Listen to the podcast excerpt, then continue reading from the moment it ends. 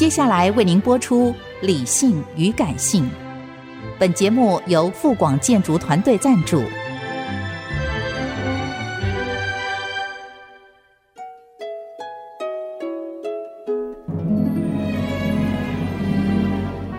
理性与感性不是天平的两端，而是一方向另一方渗透、影响，暂时取得上风的过程。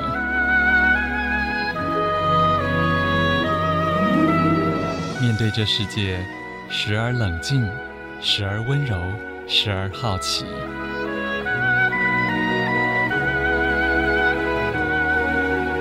我是陈乐融，陪伴大家一起理性与感性。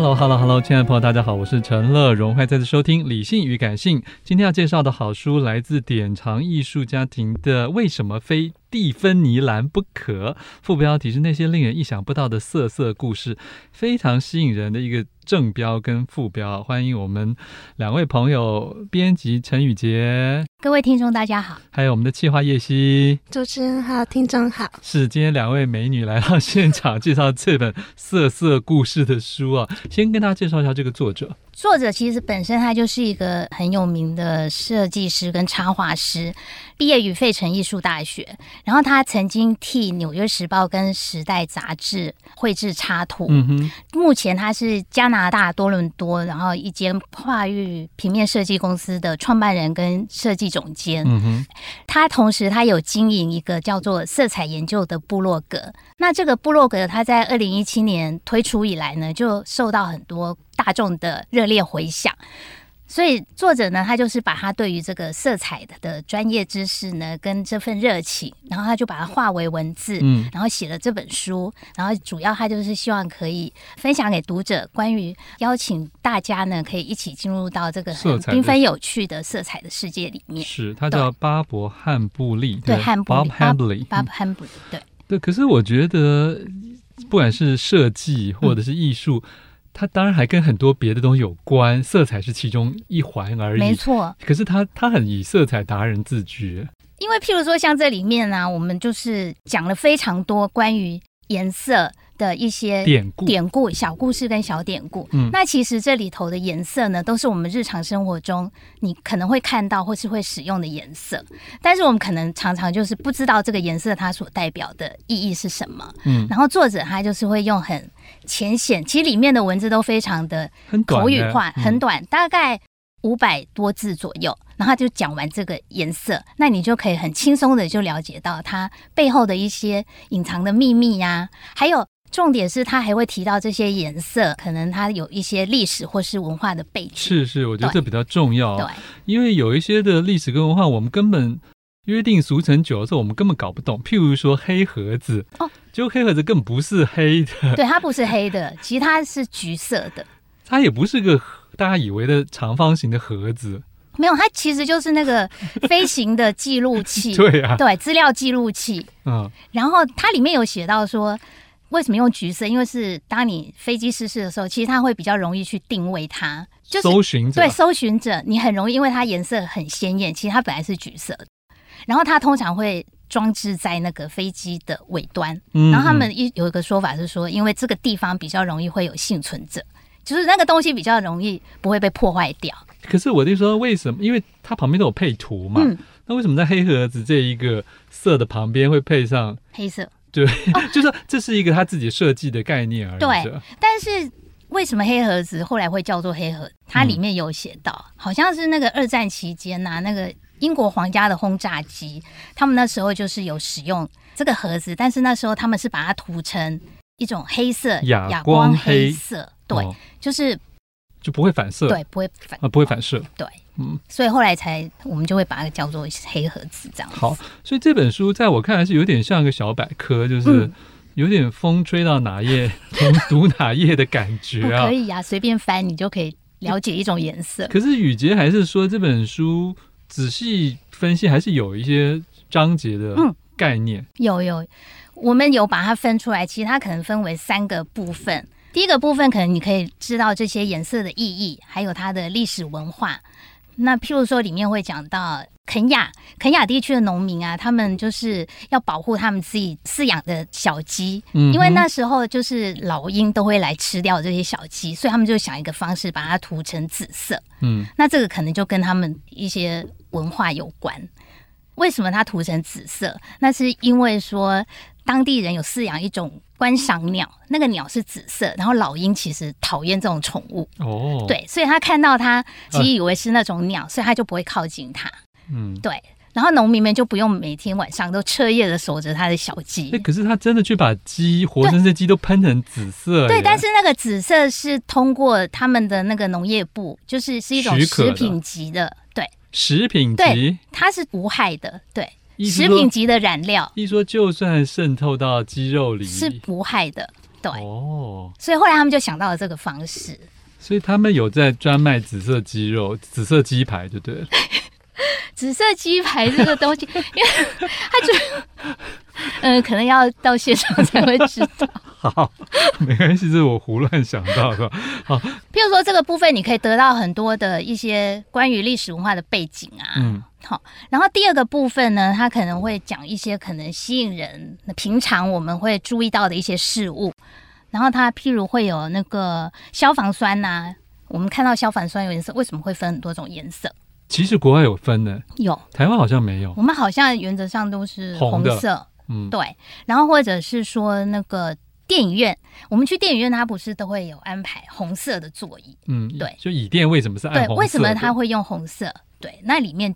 就会讲到像这一些这一些可能我们常常会看到的事物啊，但后面有个 why。对，那你你你要不要透露一下电影院？你说电影院为什么？因为它里面有写到说，因为人的眼睛好像对红色是比较不敏感，然后当你那个按下来之后呢，哦，你不会被椅垫干扰，不会干扰。然后你黑色不是更不干扰？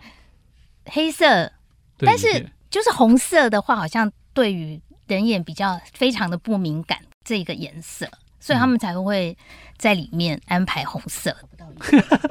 对，我们的录音师说黑色你可能会找不到椅子，好吧，这也是一种，这也是也是一种说法。对对，就是当灯光暗下来，这个空间你就会更容易看到那个荧幕。虽然我觉得有一点点牵强，不过事实上，颜色专家真的广泛应用在世界的商业界。嗯，就是他们并不是随随便便就找一些人。去做设计的啊，尤其在尤其在工业设计界，真的是很讲究，甚至有时候还要委外找人特别去开发我的外包装是用什么颜色，可以传达出什么样的人设，就像我们现在看戏剧一样，说有人设，对不对？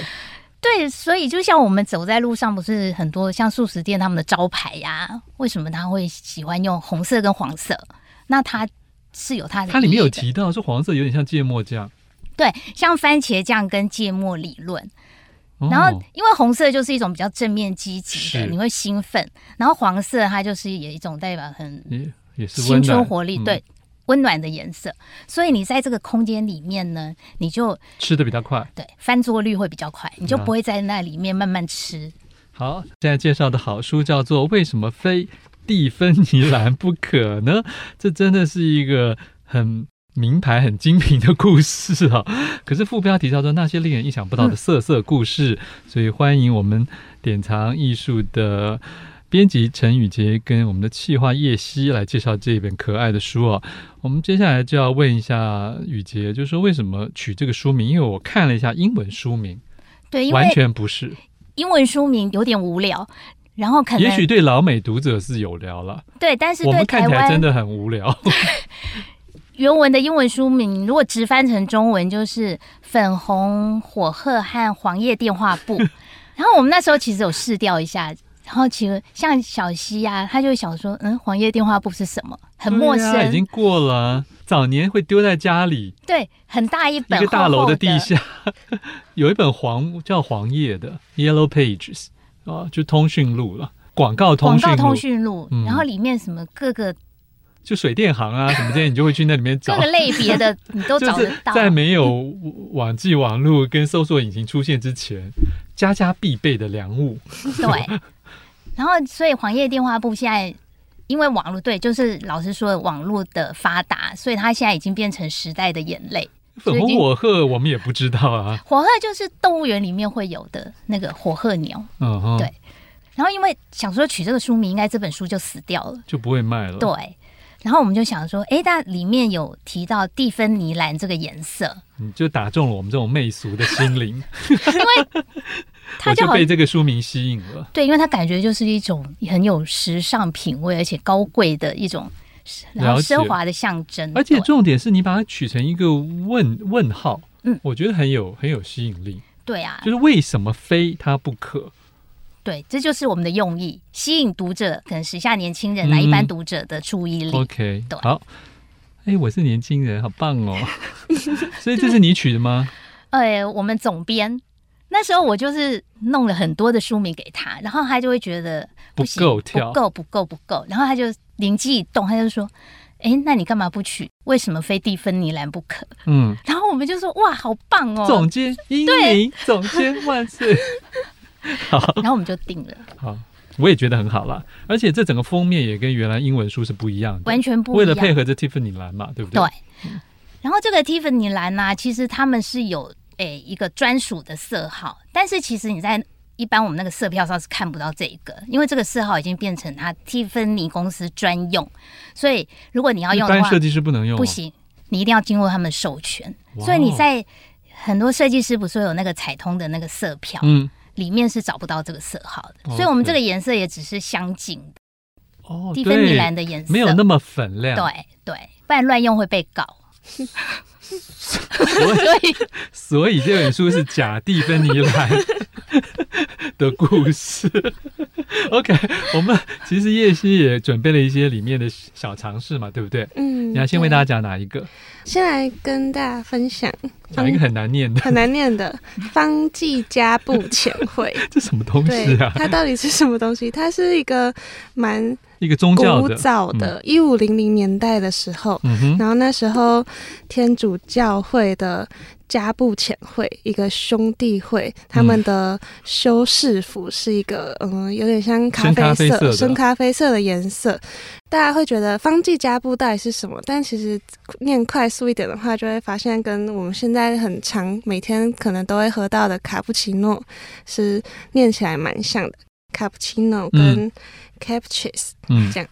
然后，其实那时候他们也很直接的，就是因为因为有的这个咖啡，他们觉得哦，这个咖啡看起来就很像我们那个修道士的衣服，哎，就直接。你说像那些神父们穿的，对，哦，就直接这样命名了。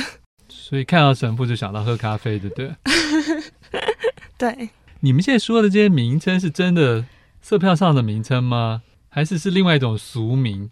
你说那个标题吗？对。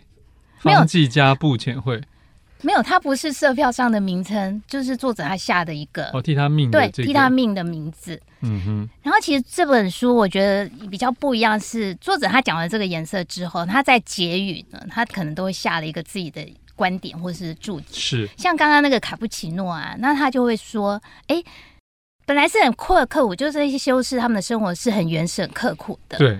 对，结果他竟然会变成哎高档。就是那些咖啡馆，然后的精酿咖啡的名称，就是有一种讽刺的意味在里头。也是一种反差对，对，反差，就跟你们的蒂芬尼蓝，其实你们没有用蒂芬尼蓝在封面上一样，是愚弄我们的。好，下一个典故。嗯，是像刚刚那个方地甲布，然后现在的万花筒树，就是世界上有一个树，它是彩虹桉树，它的树干有各种七彩的颜色，嗯哼，然后但是呢，它也是就是作为纸浆木材的重要原料，但是就算它树皮有这么多颜色，它做起来纸浆还是白色，我们现在常用的纸浆这样。可是它为什么会是彩色的呢？书这个书中有写原因，因为那个长时间的曝露使树干变色，变色，形成斑斓的橙红紫蓝绿和黄色的垂直条纹，彩虹的颜色。那为什么其他的树被长时间日光曝晒之后不会变色呢？那应该是这个树本身的材质、材质或特质。对，好吧，两位美女被我问到。好，再让你讲第三个，你有准备的。还有一个蓝光厕所。嗯，为什么在夜店啊，或是一一些比较那个夜晚的场所，然后厕所的灯光会是蓝色的？嗯哼。就是为了要防止一些人在里面施打毒品。这本书里面会有一些冷知识，冷知识爱好者会想要知道的一些小故事，比如说方济甲卡布奇诺的来源，或是树木有五颜六色的，还有一些厕所为什么要蓝光的，然后跟刚刚前面雨杰有讲到了解色彩的意义、文化历史，还有平易近人的。生活中的色彩的故事，嗯哼，对，这三个面向就是这本书我们要带给大家的内容。好，其实其实我我很喜欢有一个小故事，是幸运牌香烟。幸运牌香烟里面呢、哦，那是一九四零年代那个老板他跟那个设计师打赌，你知道，就说。我们家这一款产品，你其实已经绝对不可能再改善它，就是我们已经到了尽善尽美。嗯，没想到那个人跟他打赌五万美元说，说就相当于现在可能是九十二万美元了。他说我一定可以做到更好的包装。结果没想到他真的稍微换了一下，在没有改标准字的情况下，只是运用颜色就呈现出。让女性更喜欢，然后男性也不排斥的新包装，嗯、然后销路大增，所以那个总裁就心悦诚服，发现哇，原来色彩设计师还是有魔法替我赚钱的。所以我觉得这也是书中一个非常励志的故事啊。也许很多这个如果比较呃在上班的要做行销的朋友可以来参考一下，为什么非蒂芬尼蓝不可？是典藏艺术所出版的。谢谢我们的。两位雨杰跟我们的叶希，谢谢你，谢谢，好，谢谢。